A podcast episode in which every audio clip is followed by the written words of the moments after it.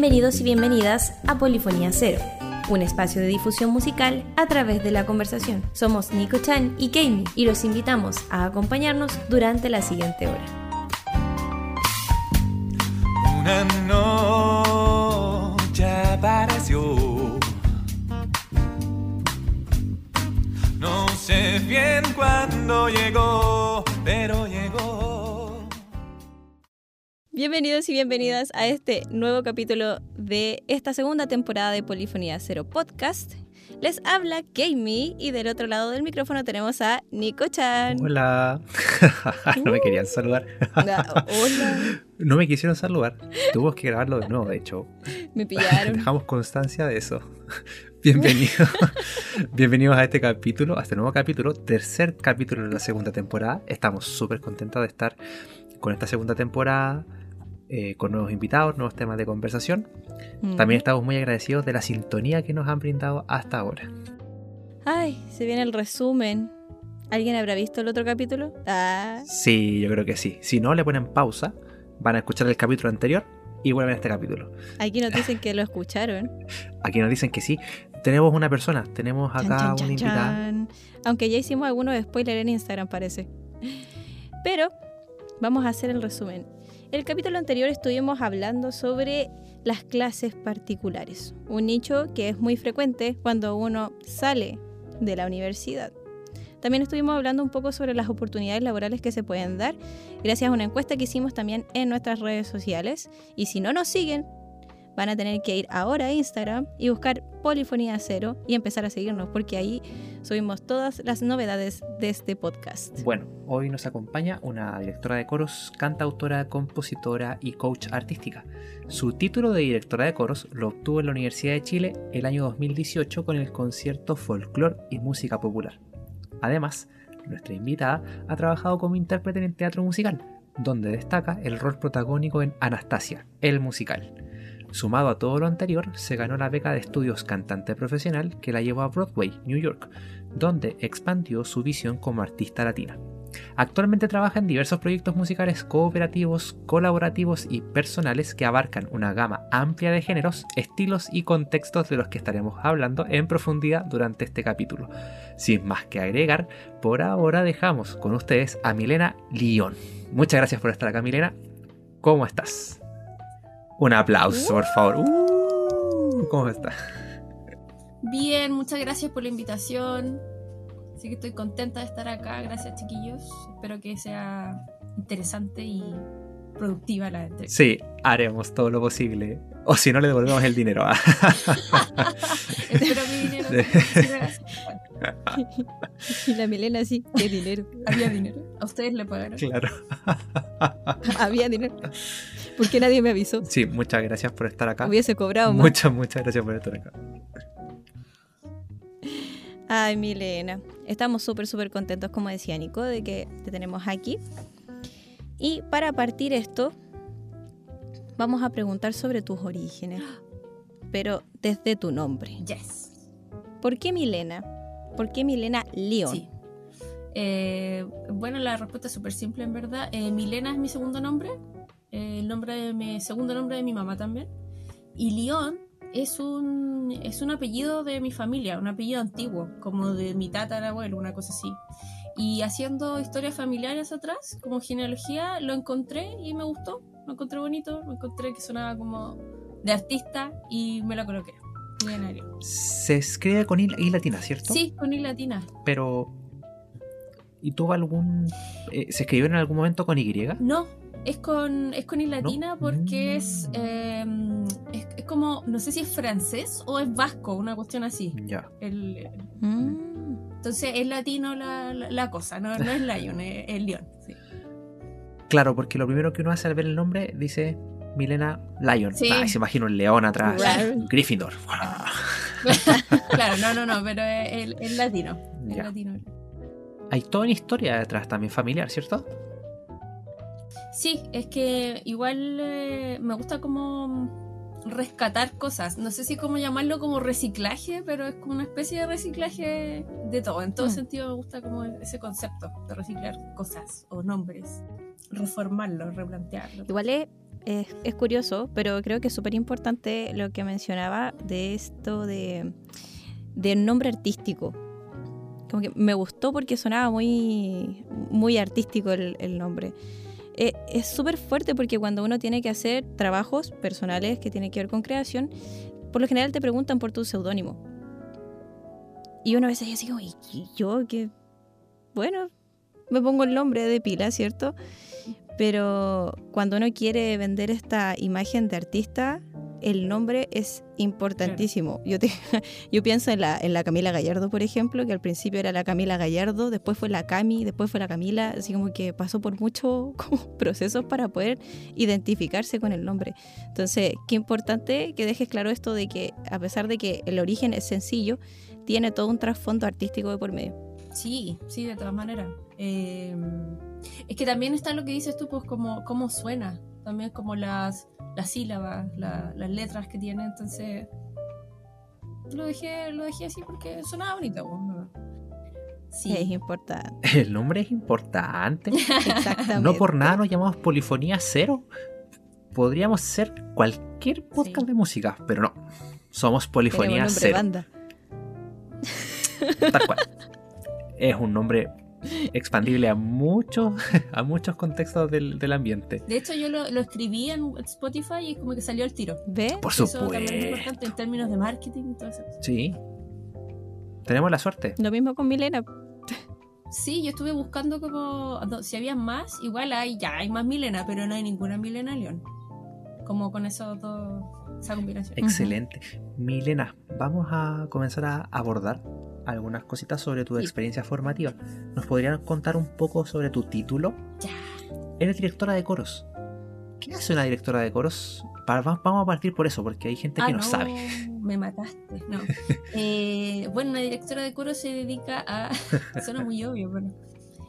Bueno, el, el rol que cumple es, ¿cierto? Eh, preparar al coro, elegir un repertorio, a veces, no, a veces ya está elegido, pero elegir un repertorio, preparar al, coro, los ensayos, eh, y poder hacer que funcionen las voces, los grupos de voces, ensamblarlos en el fondo. Y es un trabajo súper parecido al que hace un sonidista, pero en vivo, o sea, en, perdón, en análogo, con las voces ahí, ahí Claro. mismo. Entonces, por ejemplo, yo eh, ecualizo las voces, em, pero de una forma artesanal, ¿ya? Eh, y eso igual es como bonito, me gusta harto, como, es como súper antiguo, pero, pero es interesante igual porque después eso es lo que se va a grabar y la idea es que ya salga bien desde ahí, no que uno edite todo después en, en postproducción. Entonces, entonces eh, bueno, cuando yo estudié en, en esta carrera en la Chile, tenía que hacer de todo, de todo, de todo, de todo, pero eh, no necesariamente un director tiene que hacer todo lo que, lo que hacemos nosotros como los estudiantes de esa carrera. Eh, pero igual eh, la verdad es que se aprende, se aprende harto. Y Yo aprendí harto en cuanto no solamente como a, a la parte de musical, de dirección en sí, sino también a, a cómo gestionar un evento en el fondo. Como que hay que pedir esto, que el concierto tiene que ser así, que, que la gente, que la proyección, que la batería y dónde está el instrumento. Y, y en el fondo uno se mete en todo eso. Pues entonces, Claro, porque a veces uno pensaría que el director, aplicable a director de orquesta, director de agrupaciones instrumentales, director de coro, se para adelante y mueve las manitos y no hace ninguna otra cosa. Como, esa es su pega. Estudió 10 años para mover las manos adelante. Pero no es así, ¿cierto? no, no. Tú puedes confirmar que no es No. así. Eso es solamente el. eh, es, es como la cola de lo que uno hace. Pero todo el trabajo realmente se lleva en, en toda la, el resto Exacto. del año que uno preparó eso. Maravilloso. Queda declarado. Sí. Y directamente a tu concierto de título. Nosotros lo mencionamos en la, en la introducción, tiene un nombre. ¿Nos podrías contar un poco cómo fue la preparación de ese concierto? Ya, a ver si me acuerdo, porque fue hace cuatro años, cinco años. Más o menos. Bueno, el nombre era del folclore a la música popular. así. Eh, y la verdad fue como. Después le puse el nombre. Primero elegí mi, mi- mi- mis canciones. Ya. eh, las obras que íbamos a realizar y coincidían que era mucho folclore era puro gusto, fue a puro gusto personal, en verdad. Entonces había harto folclore y había harta música popular, listo, de folclore a la música popular. Y aparte que el folclore y la música popular tienen mucho en común. Entonces, son como, generalmente son obras súper, ¿cómo decir? Eh, que llegan a la gente de una forma muy fácil. ¿Ya? No, como, no- como su complejidad eh, no, es, no es tanto como en la parte como de la teoría de esas obras, sino en otras cosas, como en la interpretación, quizás más. Exacto, son más cercanas también, desde el punto de vista cultural, social. Sí. Sí, exactamente. Entonces yo quería hacer algo que fuera como mm, eh, identitario también, se dice, la, no sé si esa palabra existe. Claro, De la inventamos, no hay problema. Claro, perfecto. La- eh, identitario de Latinoamérica, ¿ya? Porque los ritmos- la música de acá es muy bonita.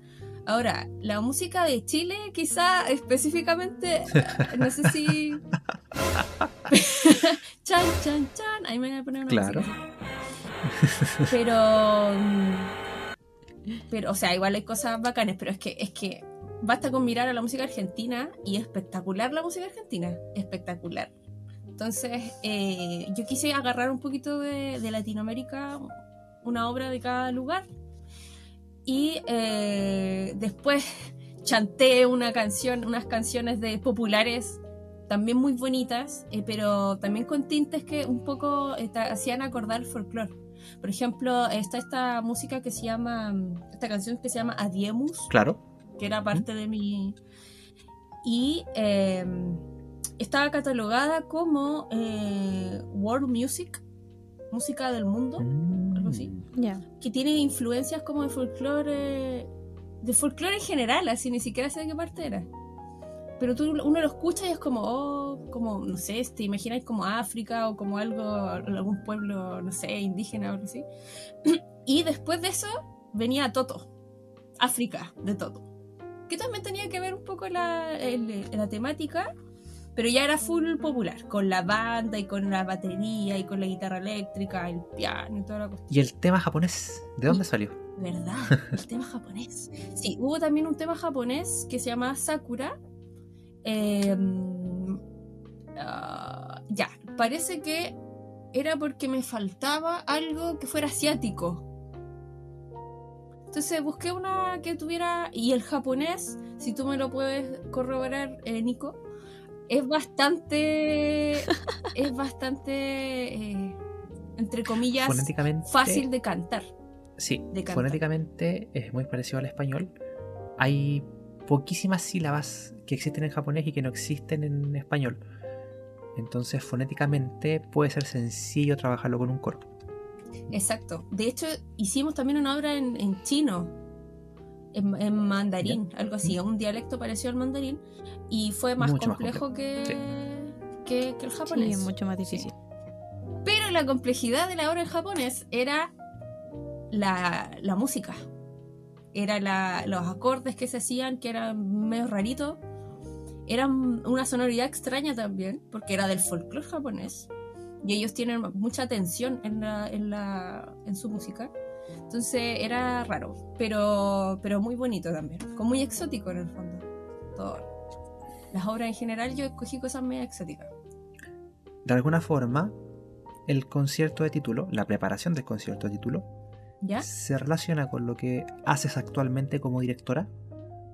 Con lo que hago como ¿Hay una directora. relación entre ambos? Específicamente. Así como, sí, así como expectativa realidad.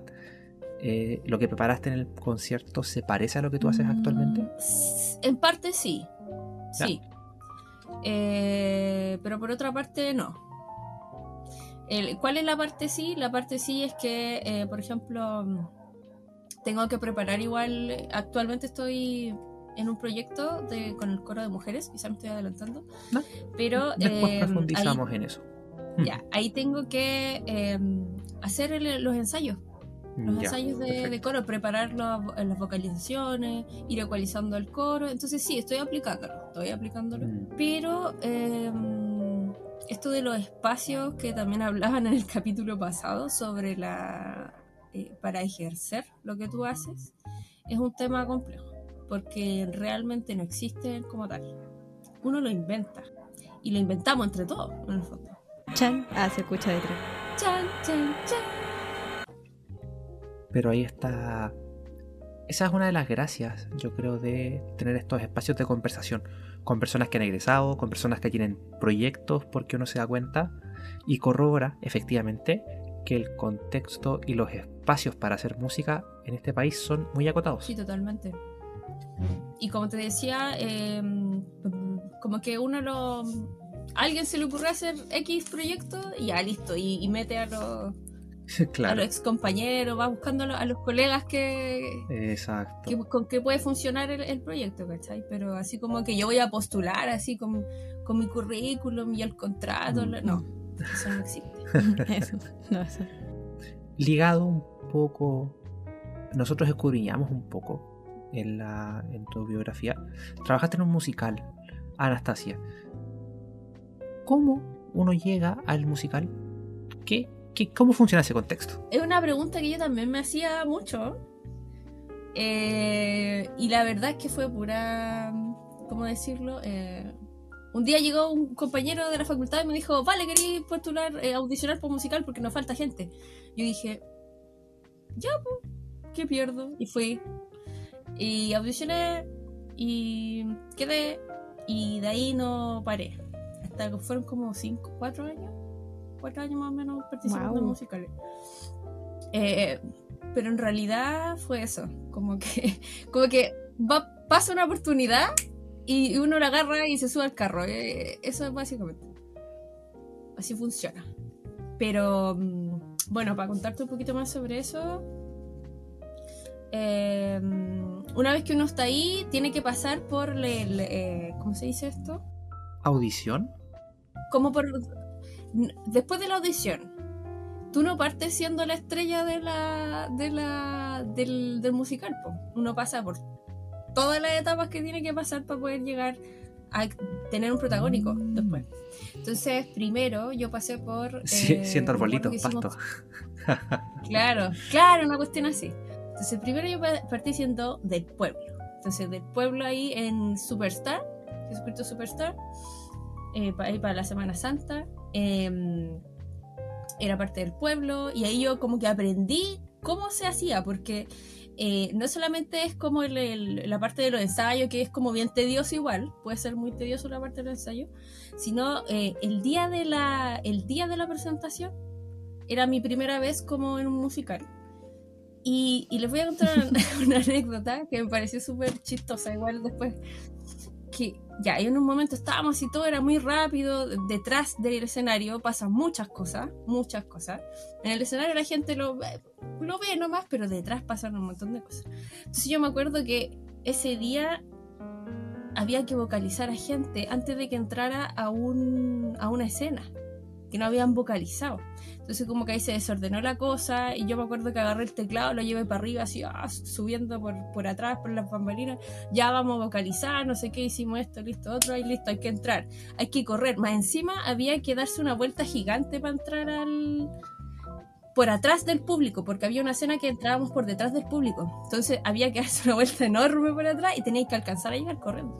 Y me acuerdo que me acuerdo que en un momento yo me vi atrás de en bambalina casi en pelota, así, pero con ropa interior, pura ropa interior así, corriendo. Sí, corriendo detrás de así, ¡ah! Y la gente corriendo así detrás y yo así, ¿qué estoy haciendo acá? ¿Por qué estoy así? Estoy así en paños menores, corriendo detrás de gente que no conozco, que acabo de conocer. Y ya tengo que darle nomás, pues tengo que entrar. Y, pero me dio mucha risa verme a mí misma, así como en ropa interior, corriendo así, con gente desconocida, sacándose las poleras las cuestiones, a nadie le importaba nada de eso. Que aparte Sí, que los actores son así, pues entonces uno como músico es como más cartucho igual, pues entonces... Sí. eh, entonces fue como raro, ¿cachai? Para mí la primera vez. Pero después ya me acostumbré, ya me da lo mismo, como que ya. Pura costumbre, no me final. Aparte que igual influencia harto. La mayoría de los chicos, de los hombres, eh, son eh, eh, son LGBT ah, o son gays directamente. Entonces como que uno igual se siente un poco más segura como mujer. Sí, sí, eso es cierto. La verdad es que eso igual, eso igual afecta harto. Influye harto, encuentro yo. Bueno, y después ya que fui la, la- de parte del, del pueblo, así, me gustó, lo encontré entretenido, es súper sacrificado, pero es entretenido. Y después ya fui haciendo papeles secundarios, después empecé a tomar un poquito más de protagonismo y un- una vez, un día, eh, hubo una audición para Ana- Anastasia. Eh, yo dije, ya, no pierdo nada, me tiro. Audicioné en Anastasia, en, en la compañía donde trabajaba, en Azar Pro Producciones, eh, de la cual estoy muy agradecida, ¿ya? Y porque se me abrieron más oportunidades. Y ahí pude eh, quedar, quedé finalmente en el papel de Anastasia y fue mi primer rol protagónico. Maravilloso. Después de andar en baños Después de menores, correr- pasas a tener un rol protagónico. Después de correr en calzones detrás de las de bambalinas, Ay. pasas a tener un rol protagónico. Sí, exactamente. Bueno, y de ahí para adelante, po. después de, la, de esta audición, de, de- de esta participación, que fue muy bonito, fue muy bonito esta, y muy estresante también, porque es muy distinto, a ver, y que me lo decía también un compañero de, teatro musical, que yo no, no lo entendía mucho hasta que me pasó.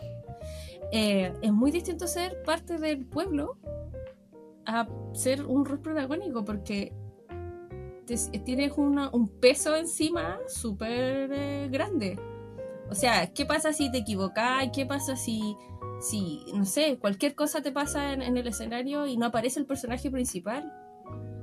¿Cachai? Entonces yo ahí como que, ¡ah! Ahí me puse nerviosa. Sí. Me puse nerviosa, sí. En ese sentido lo pasé, lo pasé mal, pero por, por otro lado tuve también apoyo, igual. Así que ahí uno se apoya entre compañeros en el fondo. Mm. Igual es un espacio interdisciplinario, ¿cierto? Sí, sí. eh, hay danza, hay teatro y hay eh, cantantes. Mi, mi fuerte siempre fue el canto. Eh, segundo lugar, el eh, teatro. Y tercer lugar, el baile. O sea, yo no le daba a ni una en el, en el baile. No, de verdad, era un asco. Era un asco en, en Superstar, me di cuenta. Así como que no, así no. Porque no me daba el cardio. No me daba el cardio Claro. para la coreografía. Entonces, no, la pasé mal, la pasé Todos mal. para ahí. allá, tú para otro lado. claro. No, pésimo, pésimo, pésimo. Qué entretenido. Yo conozco y sé que existe el espacio del teatro musical, Ajá. pero al igual como tú pensabas antes, hasta antes de este capítulo yo no sabía cómo se llegaba a su espacio. Como que llega alguien de afuera y te dice, oye, ¿tú sabes cantar? Claro. ¿Querés cantar? ¿Participar Sí, en un musical? Sí. Claro. Literalmente eso, es como muy me. Sí, que, al- que al final son los mismos, es el mismo tema eh, en cuanto al tema de, de crear, de tener que buscar espacios para poder generar esto del, del teatro musical. Entonces, por eso también la, la forma de llegar, yo creo, a estos lugares es muy así, muy, muy de, como del boca en boca. Así como, oye, ¿sabes qué tal compañía está buscando gente? Podrías audicionar, tú tienes, no sé, las capacidades, qué sé yo, o de repente tú conociste a una persona que es músico y es como, esta persona me sirve para tal papel o para tal cosa, entonces como que llega y lo invitáis. Claro, exactamente. Bueno, es un espacio que existe, ahora lo saben, Ujú. lo sabemos en realidad. Y, y se liga a este espacio del teatro musical, se liga a lo del proyecto Broadway, ¿cierto? Fue, de, ¿cómo se dice? Deci- decisiva, decisiva, decidora. ¿no? ¿Mm? ¿Por qué? Porque en la, cuando yo me metí en la compañía, eh, también se metieron otras personas, amigos, amigas, eh, después se metieron. Y estas personas ya eh, estaban, bueno, voy a hablar concretamente de, la persona que es una amiga muy querida que se llama Cami, Camila, igual que tú, Cami. El mundo está lleno de Camilas. Está ¿qué muy lleno de pasando? Camila. Sí, no, sí, sí, es que los papás de nuestra generación Sí. tienen- tienen- tenían un problema con el nombre Camila. Sí, yo creo que toda mi vida he conocido gente que Sí, se llama sí, es Camila. verdad, es verdad. Y otros nombres más. Pero bueno, esta, esta amiga que cierto. ahora actualmente está viviendo en Canadá, Ya. allá se fue. Eh, ella me invitó, otra invitación más, miren, otra invitación extraña más. ¿Vale? ¿Sabéis que van a hacer audiciones para eh, una, un estudios en Broadway, en Nueva York? Y yo quedé. Podría ir tú y podría ir probar. Yo creo que vaya a quedar. Y yo le dije, oh, Cami, qué bacán, te felicito. Eh, ya, pues, voy a probar. no pierdo nada. Lo mismo que con la. no pierdo nada. Fui eh, encontré a gente con mucha gente conocida, gente que también era de la facultad, compañeros. En la audición eran hartos y postulaban para teatro musical, para canto profesional y para eh, bailarín profesional. Yo fui para canto, la verdad. Y de- eh, quedé, ya me fue bien, audicioné con la canción de Anastasia. Y me preguntaron si quería para teatro musical. Y yo les dije, eh, es que quiero para canto porque, porque es más barato.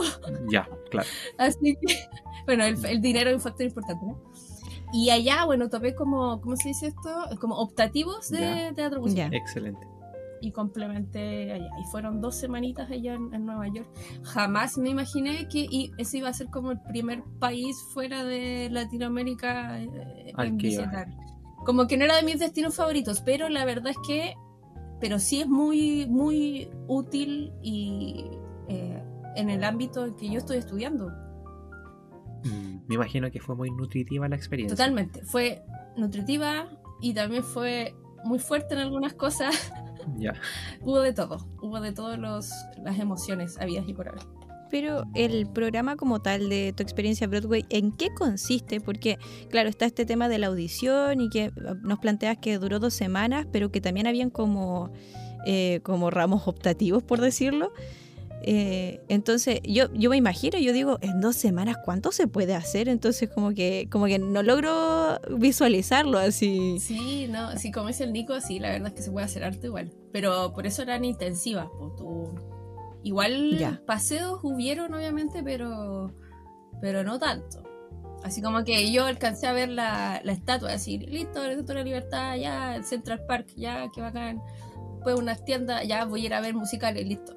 Eso fue como el, el paseo.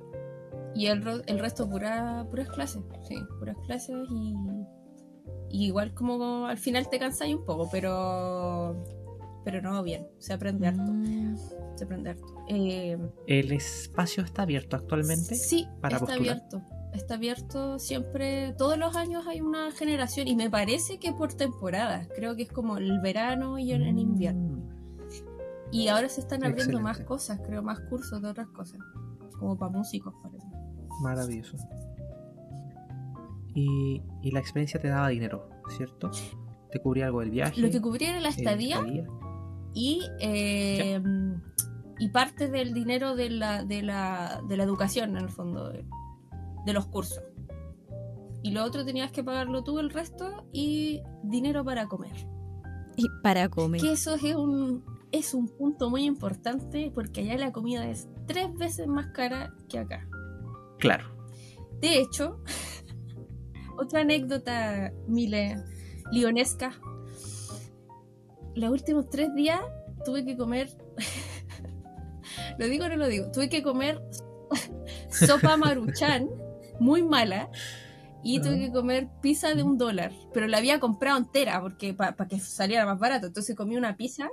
La pizza Claro. que valía. El dólar era el, el pedacito, pero yo me compré una entera. Que valía como tres dólares y algo. Me la compré entera y la cuestión ya está así, pero durísima el último día. Está- básicamente me alimenté de masa y, y Claro. especias de la, de la maruchan, una cuestión. Oh. La masa Sí. es lo más barato en todos los países. Yo entiendo esa situación. Tal Sí, bueno, cual. bueno. Así estar dos semanas comiendo arroz. Pero nada más. Nada más. Solo la masa. Pero y yo así como ya oh, no quería pedir más plata porque ya le había pedido plata a todo. Entonces ya Mm. a la amiga, Claro. al eh. así que no, ya no. Pero lo valió. Sí, lo valió, Lo valió. lo valió totalmente. Recalcar que son espacios. Todos los espacios que has vivido formativos son espacios a los cuales se puede acceder. Es un poco como los magios. Así como tienes que ser hijo de un magio para entrar a los magios. Claro. pero son espacios que existen y que también de alguna forma eh, dan cuenta lo importante que es establecer vínculos y redes de contacto y de apoyos entre los músicos y también entre las artes. Sí, totalmente. Y también, Mm. bueno, en- en- para agregar lo último, en este caso, eh, no solamente ir a estudiar allá con profesores que, eran de, de, de, de, Broadway, sino también eh, ir a ver musicales. porque tú aprendís mucho observando también. Cómo es la cosa, cómo se mueve allá. También hay oportunidades laborales allá, si uno se quiere ir allá. Y de hecho, también llamaron audiciones algunas unas compañeras me acuerdo allá estando en Nueva York eh, se enteraron de que habían audiciones para no sé qué eh, musical en, en, Nueva York ¿cachai? y fueron po. no sé si alguna le, le, habrá resultado pero pero está ahí pero está la oportunidad está, está, exacto estando allí ya está la oportunidad si tú querís meter por ese lado pues yo no quería tanto por ese lado pero pero súper eh, de primera fuente está el espacio, hay que arriesgarse, hay que optar por expandir el medio en el cual uno está constantemente funcionando. Bueno, Milena al final es un ejemplo de eso, del, del, arriesgarse al final a tomar las oportunidades, porque muchas veces uno se le presentan y, y ahí empieza el, ay, pero es que quizás no soy tan bueno, o quizás quizá no me va a resultar, o no sé, el dinero también es algo que de repente afecta a la hora de tomar una decisión. Pero al final de cuentas, sí. la vida es una. Sí, qué bonito. Y si no tomamos estas oportunidades, si no tomamos estas oportunidades, después siempre va, va, a quedar este bichito de pucha. Y si lo hubiese intentado, y si no, si como dice, como dice Milena, no pierdo nada con intentarlo. Sí. claro, en estas dos experiencias, ya, pues, no pierdo nada. No, pero es cierto. Es cierto lo que dice la Cami. Excelente. Con eso vamos a dar por cerrada la primera parte de esta conversación con Milena.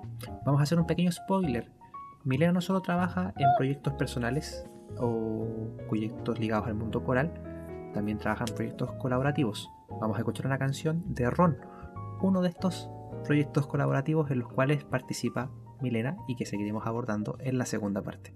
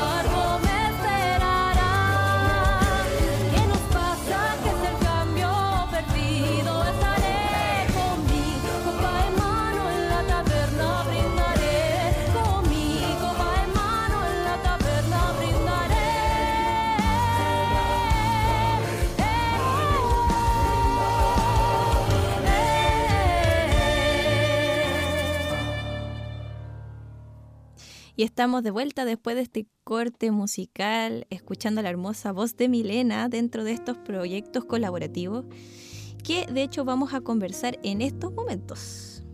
En la biografía, si bien nosotros no lo, no, no lo planteamos como tal, así como explícitamente el nombre, pero sí tú nos contaste un poquito sobre ti y sabemos que estás trabajando con dos bandas. Una se llama Ron y la otra se llama Eternus. Nos gustaría saber un poquito más sobre qué tipo de música hacen, hace cuánto tiempo que estás ahí, qué rol es el que cumples dentro de la banda. Ya, voy a partir con, con Ron. Eh, bueno, con Ron, Ron es una banda de metal pirata. ¿Ya? Eh, ¿Qué es esto? Eh, literalmente nos eh, caracterizamos de piratas. ¿Ya? Tenemos personajes. Eh, cada uno tiene su personaje. Ay, qué y eh, sí, muy entretenido. Y em, las temáticas de las canciones son cosas eh, de sucesos reales, inspiradas en historias reales, eh, que tienen que ver con la costa de Chile. Mira. Empezamos con Chile. La idea es una, dar una vuelta por todos los mares de todo el mundo, pero empezamos por acá, por las historias locales. Qué entretenido. Yo jamás me habría imaginado eso. O sea, había, había, tengo que decirlo, había así como estaneado un poquito al, al grupo y el trabajo que hacían, pero nunca me habría imaginado que, una, que la música estaba inspirada como en, en relatos reales y que más encima estaban aquí como eh, situadas en la costa chilena. Qué bonito, qué bonito trabajo. geográficamente aquí. Gracias. Sí, eh, es bastante entretenido y bastante pega también, harta pega. Pero eh, con los chiquillos, bueno, estamos ahora, vamos a grabar el disco. Estamos a puertas de Ay, grabarlo ya. Eh, y lanzamos un- hace poquito un single que es Terracuca eh, sobre este pirata que existió. Y todo lo- que sale ahí en el relato de la canción es también real. Eh, y el videoclip fue súper interesante también grabarlo. Eh, les invito a que lo puedan ver también a nuestros auditores y también a ustedes, chiquillos, si es que no lo han visto. Porque parece como un cortometraje, Ya. la verdad, la, la cuestión. Los trajes, la dirección de arte, eh, todo como una taberna antigua. Entonces eh, también tuvimos que, que llamar extras. Eh, el día de la grabación, la, la casa que estaba al lado se transformó en un, en un estudio de...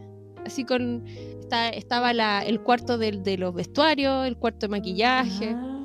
el cuarto de... No sé, estaba todo así bien ordenadito porque nuestra... nuestra eh, digamos como productora, manager, es bien ordenada en ese sentido. Es bien entretenido trabajar con Ron. También los chiquillos son súper eh, eh, son súper agradables. Nos juntamos también para carretear. Para Eh, reforzar la- los lazos. para reforzar los lazos. Y es, ojo que esa cuestión yo aprendí con el tiempo, que también tiene que ver con el trabajo. Sí, Es eso trabajo cierto. en el fondo. Para formar, como tú decías, como el, el lazo con la persona. Sobre eso se hace harto en, en- en teatro. Y, Mm. y, bueno, en este caso en, en música, que al final es como una mezcla entre música y casi, no sé si llamarlo teatro musical, pero es como una inspira, inspirado en, porque también hay personajes, historia, hay Mm. una performance en, la, en el escenario. Igual me llama la atención porque estabas planteando que trabajan con una productora o trabajaban con una productora. Es que esta productora es. Tenemos nuestra propia productora y de ahí está nuestro técnico de sonido y está nuestra manager y también productora, que ella se encarga como la parte logística junto con el técnico de sonido. Mm. Entonces, eh, también está el equipo de redes, o sea, está la chica de redes sociales también. La community manager. Claro, entonces, en ese sentido, Ron tiene un muy buen equipo. Muy buen equipo, es como bien completo. Eh, Se nota. Se nota. sí. Se nota que tienen un Sí, buen se equipo. nota mucho en su trabajo. Lo sospechábamos. no sospecha. Mm. Sí, no, se, se nota cuando hay. Está, eso sí es verdad. Y le da un plus también a la banda. Eh, en la banda no todos son músicos de profesión, hay muchos que son. varios que son amateur. Y, y también es, otro, otro tipo de aprendizaje, pues porque. Porque ahí sale como la parte, ¿cómo decirlo? De repente tenéis que resolver cosas que las sabes porque tú sí eres músico profesional. O, empezar a explicar algunas cosas a los chiquillos. Esto es Eh, una redonda. Más despacio, cerebrito. Claro, no, no, tan así. Pero la verdad es que sí, pues, va- se va compartiendo conocimiento. Y a la vez ellos comparten de otras de otro tipo de conocimiento. Porque, por ejemplo, uno de los, de los chiquillos de los guitarristas es eh, diseñador. Entonces, él, por ejemplo, le pega mucho a la parte estética. Y de hecho, él diseñó nuestros trajes. El guitarrista. Él los diseñó y, y después los llevamos a cabo, etcétera. Y Mm. bueno, así nos vamos complementando. Pues, por ejemplo, también el baterista es eh, le pega mucho la parte audiovisual. Entonces hace los videos, le pone los efectos. Y yo creo que en ese sentido, tener en un, en un equipo, tener como esa variedad, y que es un grupo musical, pero no todos son músicos necesariamente.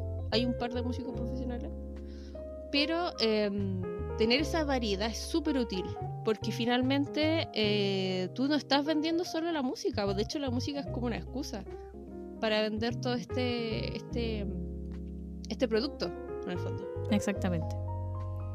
Entonces creo que es muy bueno eso en ese sentido. Hoy qué, qué entretenido. Igual eso quita como varios estigmas de por medio. Nosotros hemos conversado sobre el tema de los prejuicios referente a, a lo que son lo- los músicos, claro, que, que se cree que para hacer música como que hay que ser profesional o como que una persona que no ha estudiado como que jamás se va a poder entender con una persona que está de- dentro de la academia, por ejemplo. Y es totalmente irreal, o sea, al final lo que une a las personas es eh, al final esta pasión por el trabajo que están haciendo. Nada más, no hay un tema, no es como que el, el estudio como tal tenga que ser eh, la influencia total para, lograr lo que han logrado. Y por lo demás, déjame decirte que tus trajes y los trajes que ustedes tienen y la performance que tienen es, pero así, no sé, 10 de 10. A, a mí me encanta, yo encuentro fascinante lo que han logrado, sí. Muchas gracias, Cami. Sí, eh, con respecto a lo que tú decías, eh, ¿qué iba sobre la... Ah, claro, no es, no es, no es eh, necesario ser músico profesional para, para crear un producto así, pero sí es, lo que sí es muy necesario, aparte de este, de este meta en común que tú dices, es eh, la disciplina. La disciplina Ah, de, tocar un instrumento, es que eso vale más que toda la teoría que Sí. tú tengas aquí en tu cabeza. Entonces, eso yo creo que es lo que a veces cuesta y uno también de repente como músico profesional cae en eso, po. Ah, Sí. no, si yo ya me lo sé, si total, ¿cachai? Y no, po. Después te das cuenta que en el ensayo, en la persona que, que quizás no es músico de profesión, lo está haciendo mejor que tú porque él sí lo practicó. ¿Cachai? Y viceversa. Po. Y de ahí todos, a veces unos se caen, el otro está más fuerte y después cambia, va rotando eso. Mm. Entonces es importante apoyar, lo importante es como apoyarse en, en esta red. Exactamente. Hemos conversado sobre su performance, dijimos que estaban con una productora, que tienen un equipo así como multidisciplinario al final para poder llevar a cabo este proyecto. Pero Milena, Así es. ¿cuál es el rol de Milena dentro de Ron? Eh, bueno, yo tengo un personaje eh, y este personaje se llama Visu Khan, que es el nombre de la pirata de la que yo interpreto. Ujú. Eh, de- bueno, después van a ir saliendo más detalles al respecto de los personajes. Eh, y ahí yo soy tecladista, Ya, eh, soy cantante y también eh, compositora, a veces, de algunos temas. ya. temitas.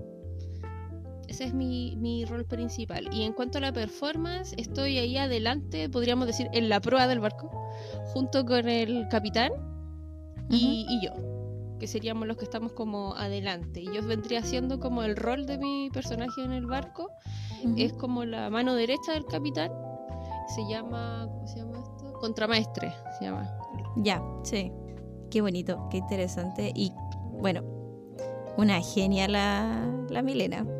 La- La hace de, hace de todo. Nos ha demostrado que ha hecho de todo. Sí, igual, igual me da como cosa decir cuando, ¿y tú qué haces? Y yo así como, ay. Y son como, como una lista enorme de cosas así. Pero algunas me gustan más que otras, pero, pero tengo como eso de que me gustan muchas cosas. Ya. Soy muy multi multifacética y de repente como que a veces eso puede jugar en contra, como que uno se pierde. En el abismo de posibilidades. tantas cosas que hace. En el abismo de posibilidades, exactamente. Exactamente. Pero bueno, un, un ra- la, la clave es que un rato tenés que estar haciendo una cosa, después dedicarte a otra en otro rato. Así Mm. que en eso estamos, como tratando de concentrarme más en algunas cosas que en otras. Y en Eternus, En Eternus, eh, bueno, actualmente, voy a partir actualmente. Ah, primero voy a explicar de qué es. Eternus es, Eternus es una banda de metal sinfónico, en donde se, se mezcla con, eh, digamos, la, la música metal con la orquesta, una orquesta. ya sea real o con, eh, con efectos digitales, virtuales.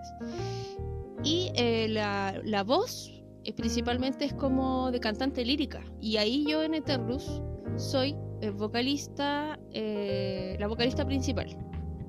Ya. Y ahí eh, la voz que se emite es parecida como la de una cantante lírica. Parecida, no igual, parecida. Aunque actualmente, eh, bueno, yo era la frontwoman de Eternus, pero ahora soy vocalista. O sea que no soy la principal. Lo que tiene interesante de Eternus es que va... eh, a ver cómo decirlo.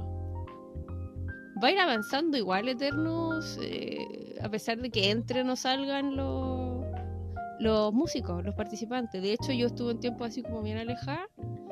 eh, y ahora como que soy un instrumento más de la banda. Entonces, eh, funciona distinto a lo que funciona Ron, por ejemplo, que es como más, de- como más una tribu, Ron, yo me imagino.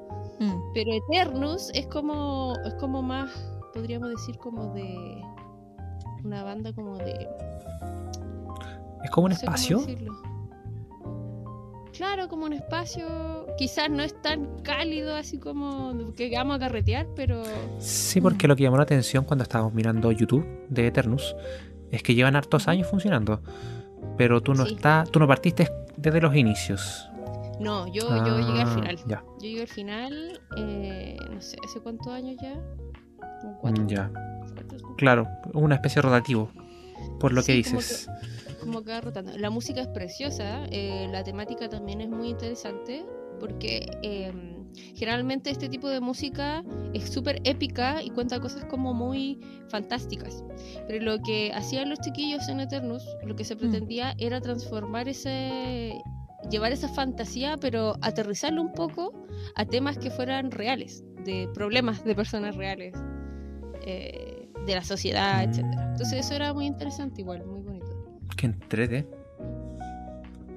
Estaba pensando en que esta, esta como diferencia entre Eternus y Ron respecto quizás como los lazos que se forman o el cómo se establecen ambas bandas, porque al final, eh, claro, quizás tienen un- una misión en conjunto que es hacer música, etcétera, y hacerlo de manera profesional, pero se crea un espacio distinto. Es como que Eternus al final es un lugar en donde puede ir llegando gente que se pueden retirar, pero va a seguir existiendo. En cambio, Ron me pareciera, eh, o me da la impresión en realidad, de que si algún integrante llega a salirse, quizá como que el trabajo va a tener que ser el doble para volver a generar esta, esta sensación de unión entre ustedes dentro de la performance y lo que, y lo que construyen musicalmente. Sí, sí, totalmente, algo así es. Y también quería aportar eso que dijiste, que en el fondo las familias, o sea, ya lo dije, en el fondo las bandas son como familias, po, son familias. Cada familia tiene Sí. su dinámica distinta, va a funcionar distinto. Y, y cuando tú llegas a una, a una nueva banda, tienes que primero cachar cómo va a funcionar, si te gusta quedarte ahí. ¿cachai? Entonces es... Qué interesante. Bueno, continuamos con los trabajos colaborativos en los que estás. Y bueno, ya habíamos mencionado anteriormente que estás trabajando, ¿cierto? Con el coro de mujeres. Eh, pero, eh, ¿cuál ha sido tu experiencia como tal? ¿Cómo partiste? ¿Cómo llegaste al espacio? ¿Iniciaste de inmediato como directora? ¿Hubieron otras personas que colaboraron en eso? ¿Cómo, cómo fue todo? A mí me invitó la Ninosca Medel. Un saludo para Nino Oscar. La Ninosca Medel, gran directora de orquesta. Eh, y ella, eh, bueno, era mi compañera.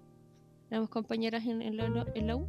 Y cuando surgió la, este proyecto que, que nació de ella, eh, necesitaba, yo creo que necesitaba una directora para el coro, porque ella tenía que estar pendiente de la orquesta. Entonces ahí me llamó y yo dije, ya, po, total, no pierdo nada. La otra, claro. Y, y ahí me metí. Y ahí empezamos a trabajar por temporada. Algunos tiempos hemos estado como más metida en eso. Ahora último, eh, últimamente estuvimos grabando un proyecto que viene del año pasado, que se llama Creciendo Juntas, en donde se inscribieron personas, mujeres de todo Chile. Ya estaba abierta la Ujú. convocatoria y les hicimos clases virtuales junto a, a la otra directora de coros porque somos dos Qué coros. Y eh, ellas aprendieron también a leer música y lo grabamos la semana pasada, grabamos la, este proyecto. Entonces siempre van a, a- viendo proyectos o presentaciones con, con el coro de mujeres y la verdad es que me ha servido para ejercer también mi profesión. ¿Dónde más la voy a ejercer que otro lado? Entonces, Sí, fue pues una eso es oportunidad- cierto. fue una oportunidad para eso también.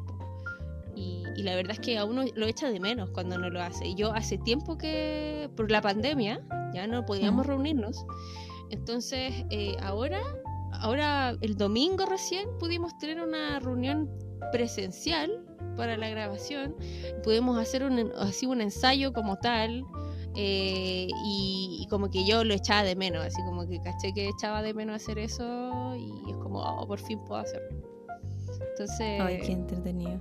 Qué bonito, qué bonito. Bueno, obviamente el trabajo de ustedes como tal dentro de lo que es eh, la lucha, obviamente. eh, la representación de ustedes como imagen dentro de este mundo musical que también sabemos que tiene mucho, es muy machista, hay que decirlo, donde es muy difícil que nosotros podamos ser quizás la protagonista o que nos crean en realidad en cuanto a, nuestro trabajo. Pero ustedes están cumpliendo una misión súper importante, estamos eternamente agradecidas las que conocemos su trabajo. Eh, y, y no sé, admiración total al, al valor también de tomarse esos espacios con eh, empoderamiento, porque también es una forma de mostrarle a todas las demás de que es posible y que podemos ganarnos al final esos, esos lugares eh, solo por ser lo que somos, por las capacidades y habilidades que tenemos, que no hay que andar demostrando nada. Sí, Ahora si viene un segundo corte musical, escuchando también de nuevo la hermosa voz de Milena dentro de su trabajo con estas agrupaciones que ya sabemos que les tiene harto cariño y que lo hace todo con toda la pasión del mundo y por la música. Así que nos vemos al regreso.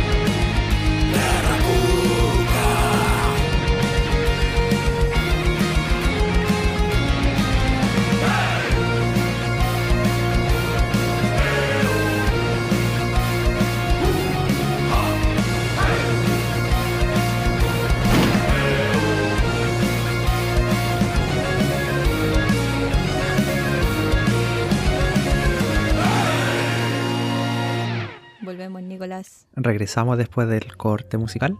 Vamos con la última parte de la conversación con Milena y queremos preguntarle, queremos saber rápidamente esto de la creación de una imagen como artista. ¿Cómo se hace esto asumiendo que la información no está disponible para todos los estudiantes de carreras musicales, no es un ramo, no existe en la universidad? Entonces, ¿cómo se hace? ¿A quién se acude? ¿Dónde se acude? Aunque, aunque yo creo que debería haber un Sí. ramo, así como un optativo, un optativo por último. Sí. sí. Bueno, eh, yo en realidad he aprendido en el camino a hacer esto, como de la parte más comercial de la música. Si tú te quieres meter como a la industria musical, tenés que saber cómo abordarlo, porque eh, es muy fácil despilfarrar plata. Es muy fácil eh, y, tratar de achuntarle por años por, por dónde me voy para poder lograr mi- mis metas. Eh, y en ese sentido es muy útil que tú inviertas primero en, em, en alguien, en algún tipo de mentor que te guíe por, eh, por cómo tiene que hacerse esto. No hay recetas como mágicas, pero sí hay algunas vías más o menos ya establecidas. Por ejemplo, lo que yo hice, en verdad esto me es como un poco tal vez al azar, pero en, en Instagram siempre sigo cosas como también formativas por fuera de la universidad, o sea, cursos, eh, también siguiendo a gente que hace lo que yo quiero lograr o algo parecido, que me ayude a lograr esto. Y encontré un, un curso que se llama, a ver, es como una comunidad que se llama Compositores Power. Compositores Power es, esto lo fundó eh, un, un músico que se llama Cristian Vélez. Ellos son colombianos, junto con su esposa, Karen. Eh, y yo tomé uno de sus cursos que se llama Reto 40, que es un reto de 40 días. En este reto de 40 días, ellos te eh, son clases y también te hacen después eh, reuniones en la semana con, con nosotros. Toman a 10 o 12 alumnos. yo fui parte de esos alumnos, soy parte todavía. Y te enseñan desde cero, más como la parte como de empresa, podríamos decir, de, la, de, uno como artista. Entonces, desde cero te enseñan cómo diseñar eh, tu misión y visión, eh, los colores que vas a usar, eh, tu mensaje principal, a quién va dirigido, tu público, y de ahí eh, también los, tus pilares de sonido, por ejemplo, dónde están tu influencia, y todo eso te lo hacen, que, ya que tal vez ya sabías, te lo hacen ordenar. Así, escribirlo en, en un formato que, que tú puedas acceder a él y, y- es más rápido, ¿cachai? Como mandar la información. Eh, también, por ejemplo, si yo quisiera tocar en algún festival o algo así, tengo ya hecho Mm. eso desde antes. Exacto. De alguna forma se extrapola toda la información y toda la visión de empresa de venta de un producto a lo que es un artista. Que lo habíamos conversado con Carlos también en, la, Sí. en el primer capítulo. Exacto. Esto que la música es un producto y que la gente dice, no, pero ¿cómo va a ser un producto? Y es Mm. como, No, es que está bien. Está bien vender, pero hay que, hay que vender un buen producto, un producto de calidad. Exactamente. Ese es el meollo. Y ahí yo aprendí, bueno, eso, lo que me dijiste, ah, cómo se hace, a quién se acude. Bueno, dificultad en el proceso, de repente... ¿Sabes qué? Una dificultad importante igual, y que tiene que ver con lo que yo hago, con, con mi proyecto, es eh, la cosa como interna, como de creerte el cuento. Porque si tú no te creí el cuento no, y no le tenés fe a lo que vaya a hacer, no lo, en primer lugar no lo vaya a hacer. Y si no lo así, no se puede, imposible avanzar, es imposible avanzar. Entonces, eh, en ese sentido, eso de repente como que también achaca un poco tal vez como la, la, realidad de, del país, por ejemplo, o de Latinoamérica en general. Eh, a diferencia de otros países donde ya está establecida una industria musical fuerte, por ejemplo en México, en Estados Unidos, etc. Entonces, eh, eso son una de las principales dificultades, yo creo. Pero, mm, pero no sé, yo como que he aprendido a ir viendo como los pasitos que voy dando ahora. Más que pensar en, ay, me falta tanto para llegar a esto. Mejor me concentro en lo que voy haciendo ahora. Y es como más tranqui- tranquilizador para uno también, pues, porque si no te podéis morir de, de ansiedad al respecto. Mm, Sí, que al final vas dando pequeños pasos, pero pasos más firmes Exactamente. y con pequeñas cosas. Claro. En vez de claro, decir voy a escalar el. Everest mañana, voy a subir al Cerro Santa Lucía. y, y logro subir el Cerro Santa Lucía y quemar ese paso. Lo que sí, Oye, sí, perdón, lo que sí es súper importante mientras tú estás en ese proceso de ver tus pasitos, ya de ir de a poco, es siempre rodearte de gente que sepa lo que está haciendo y que te pueda ayudar. Eh, porque es más, es más fácil, es más fácil de estar solo tratando de chuntarle, como te decía, así como dar palo, así por si acaso. oye, y ligándolo al tiro con lo que mencionaste, proyectos musicales en solitario, en los que estés trabajando ahora, ¿cuáles son? Ahora estoy, bueno, desde hace un par de meses, decidí, así como, como que me llegó la inspiración, como de que ya, quiero hacer mi proyecto personal, solista. Creo que ya llegó el momento de hacerlo. Antes no estaba preparada para hacerlo, pero no sé por qué, ahora sí. Por al- no sé por qué. Y eh, estoy trabajando en el proyecto Milena León. Este proyecto es eh, música pop, rock y con un- unos toquecitos de funk y de folclore. Siempre está el folclore metido entre medio. Eh, y quiero como tratar de innovar en ese sentido. Eh, de hecho, estoy, voy a trabajar 99% seguro eh, con el mismo sello con el que trabajamos con Ron. Es Head Records, así que ahí estoy en, eh, en- trabajando para poder concretar mi, para poder eh, firmar contrato con ellos y comenzar los tra- el trabajo pronto de este, de este, este disco, de estos singles que van a salir primero. ¿Alguna temática en particular que se vaya a Sí. tratar? Sí, tiene una temática en particular, porque como yo te dije, en Reto 40 nos obligaron a, a definir nuestras temáticas, porque si no, es basura. No, mentira, porque si no, no tiene, no tiene trasfondo. Hay mucha gente, hay mucha gente que está. Hay mucha gente que está, que hace música y ya, bacán, suena bonito. Pero, ¿qué me estás transmitiendo con esto? ¿O qué quieres? ¿Cuál es el mensaje? ¿Ya?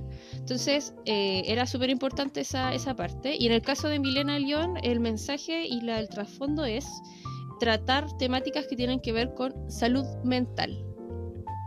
Eh, en ese sentido, las canciones, cada una de las canciones que estoy trabajando de, este disco, van a ser enfocadas en alguna, mm, en alguna eh, temática que tenga que ver con eso.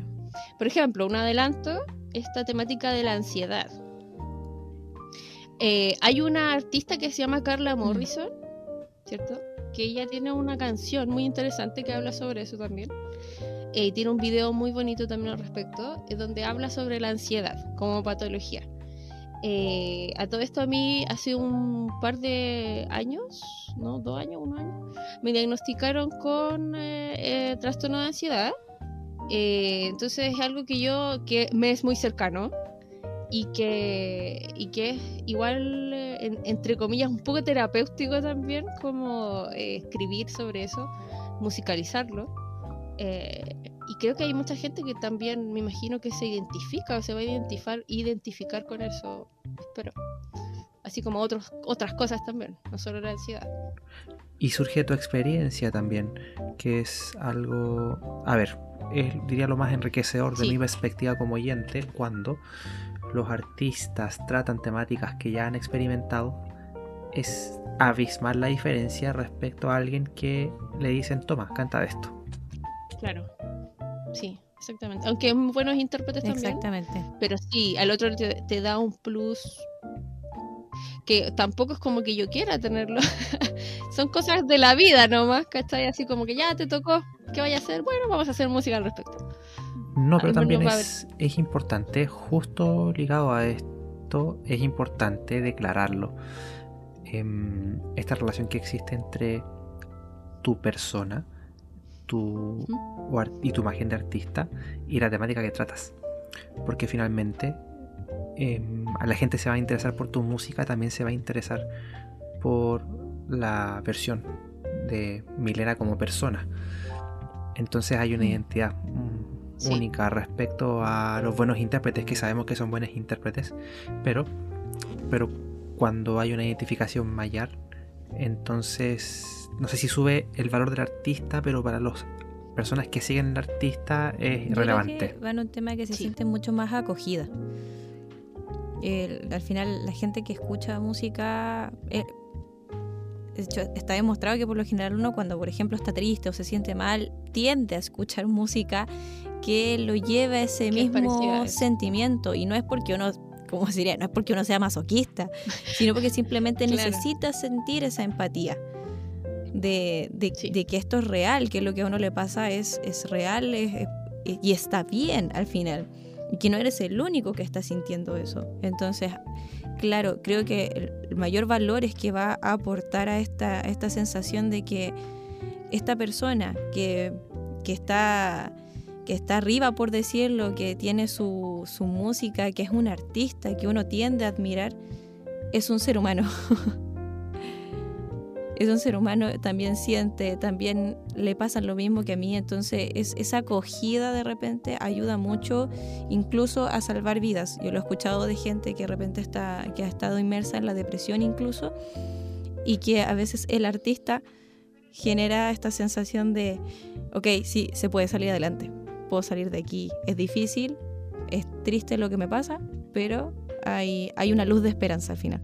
Sí, lo que tú dices es como la, la contención en el fondo, la contención social. Como que, que tal vez tú no conoces a esa persona y ella tampoco te conoce mucho a ti, pero, pero increíble eso que, que provoca la, la- el arte en el fondo y la música especialmente, que es como muy directa. Entonces te, te contiene y es muy bonito eso también.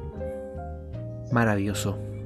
Y que es como una responsabilidad, no es tu responsabilidad, pero de alguna forma tú tomas parte en la solución para aportar con un pequeño Mm. granito de arena en algo que sabemos que es una de las grandes pandemias actuales, que tiene que ver con la salud mental, y que todos estamos afectados Sí. de alguna otra manera. Por culpa de nuestros padres, no. no, no, no, no pero hay una cuestión social, cultural, de eh, educativa, que dejó de lado esa parte por muchos años No, y, y que al final se está viendo Sí, ahora. sí es, es increíble esa cuestión. De hecho, a mí me impactó mucho. No me acuerdo dónde lo leí ya, pero que decía así como. Creo que fue el manual de, de, instru- de li- para la licencia de conducir, una cuestión así. Decía así como: la primera eh, causa de muerte es gente que maneja mal, por ejemplo. Y la segunda es el suicidio. Y la tercera es. Y así como. La segunda. La segunda son pro- problemas mentales por. Y, y no se hace nada al respecto.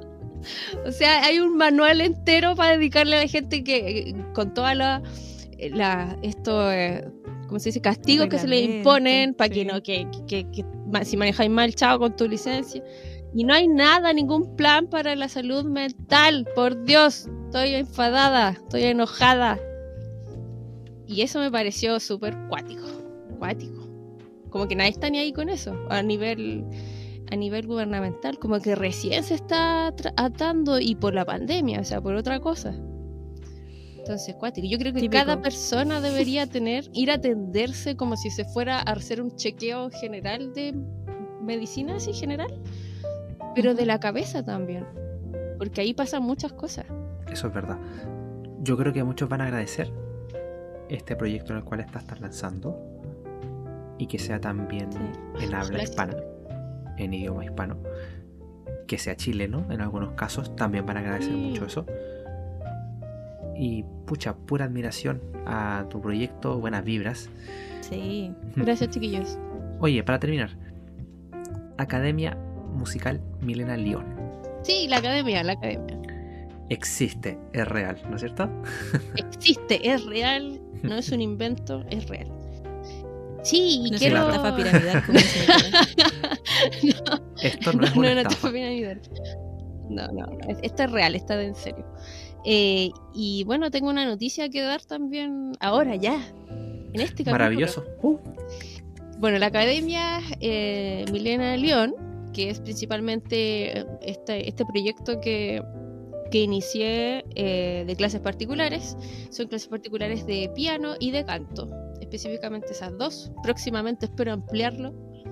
Eh, Inicialmente es modo online, ¿ya? Para los auditores que nos están escuchando, modo online, semipresencial, pero eh, ahora oficialmente tenemos lugar físico. Y este lugar físico presencial ¡uh! está en Puente Alto, cerca de la plaza de Puente Alto, muy cerca, a dos cuadras de la plaza de Puente Alto.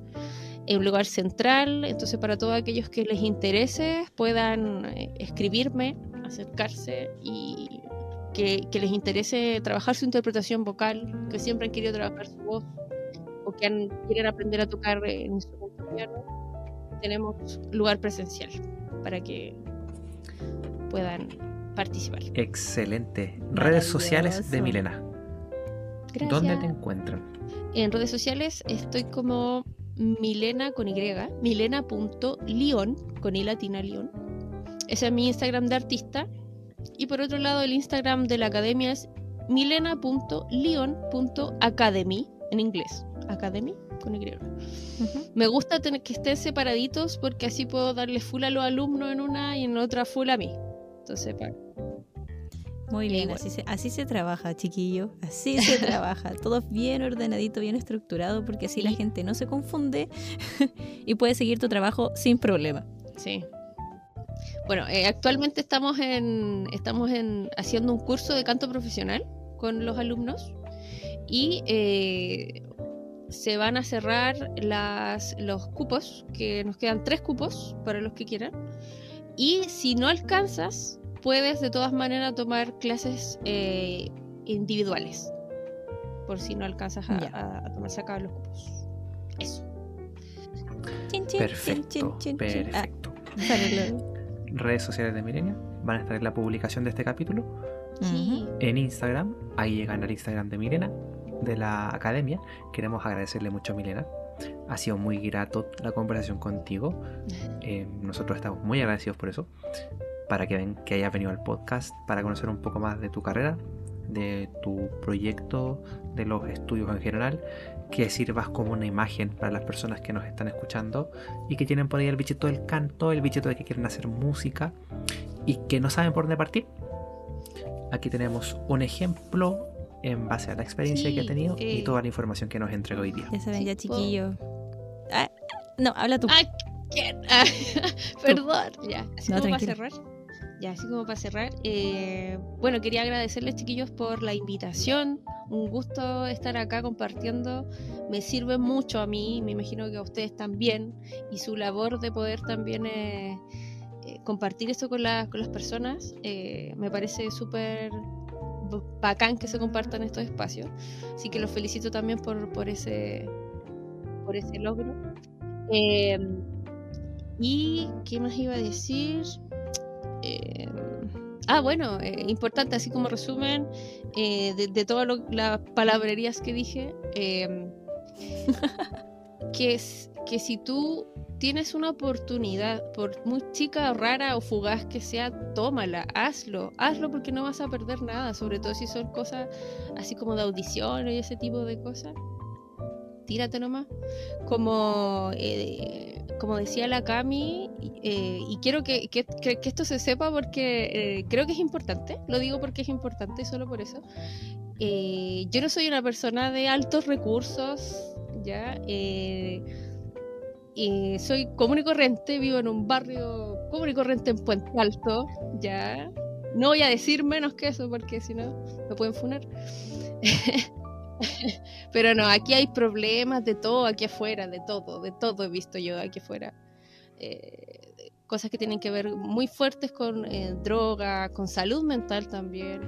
Eh, y yo creo que si uno tiene la oportunidad, estas, estas oportunidades que van a llegar así de repente, tienes que tomarlas porque pensando en que, en que tú también puede- puedes hacerlo y no porque no, porque vivas en, porque no vivas en, en- en el barrio alto no las puedes hacer.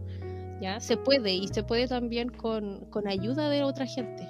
Cuando tú expresas lo que quieres con otras personas, hoy me sabes que me gustaría hacer esto, o quisiera llegar a hacer esto, la gente te empieza a ayudar de alguna u otra forma. Entonces creo que eso es Mm. importante para los que nos están escuchando, que, que se- que lo sepan. Sí. Milena va a ser aquí nuestro ejemplo a seguir para todos aquellos que quieren seguir el camino de- del arte de una forma más como lo conocemos, a los artistas profesionales, estos cantantes que tanto admiramos.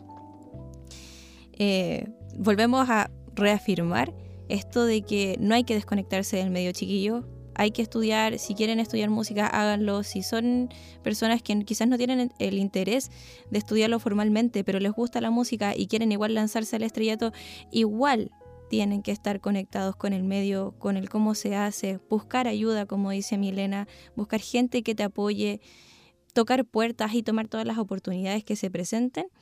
Y, vamos a dejar así esa frase eh, eh, icónica, porque creo que nos representa a todos. Total, no se pierde nada. Así que hay que lanzarse nomás, chiquillo. Y con esto y agradecidos totalmente con Milena por todas sus palabras bonitas, además hacia el proyecto, hacia el podcast. Nos despedimos de este tercer capítulo. Nos estamos viendo la otra semana. Ahí vamos a estar publicando sobre los adelantos que se vienen y sigan comentando la opinión que tienen respecto a estas mismas temáticas y a seguir a Milena y su trabajo porque se vienen cositas bonitas. Se vienen Eso. cositas, como dicen los músicos. Se vienen cositas. Les habló Keimi, tenemos a Nico Chan y a Milena y nos despedimos. Hasta la próxima. Adiós. Hasta luego.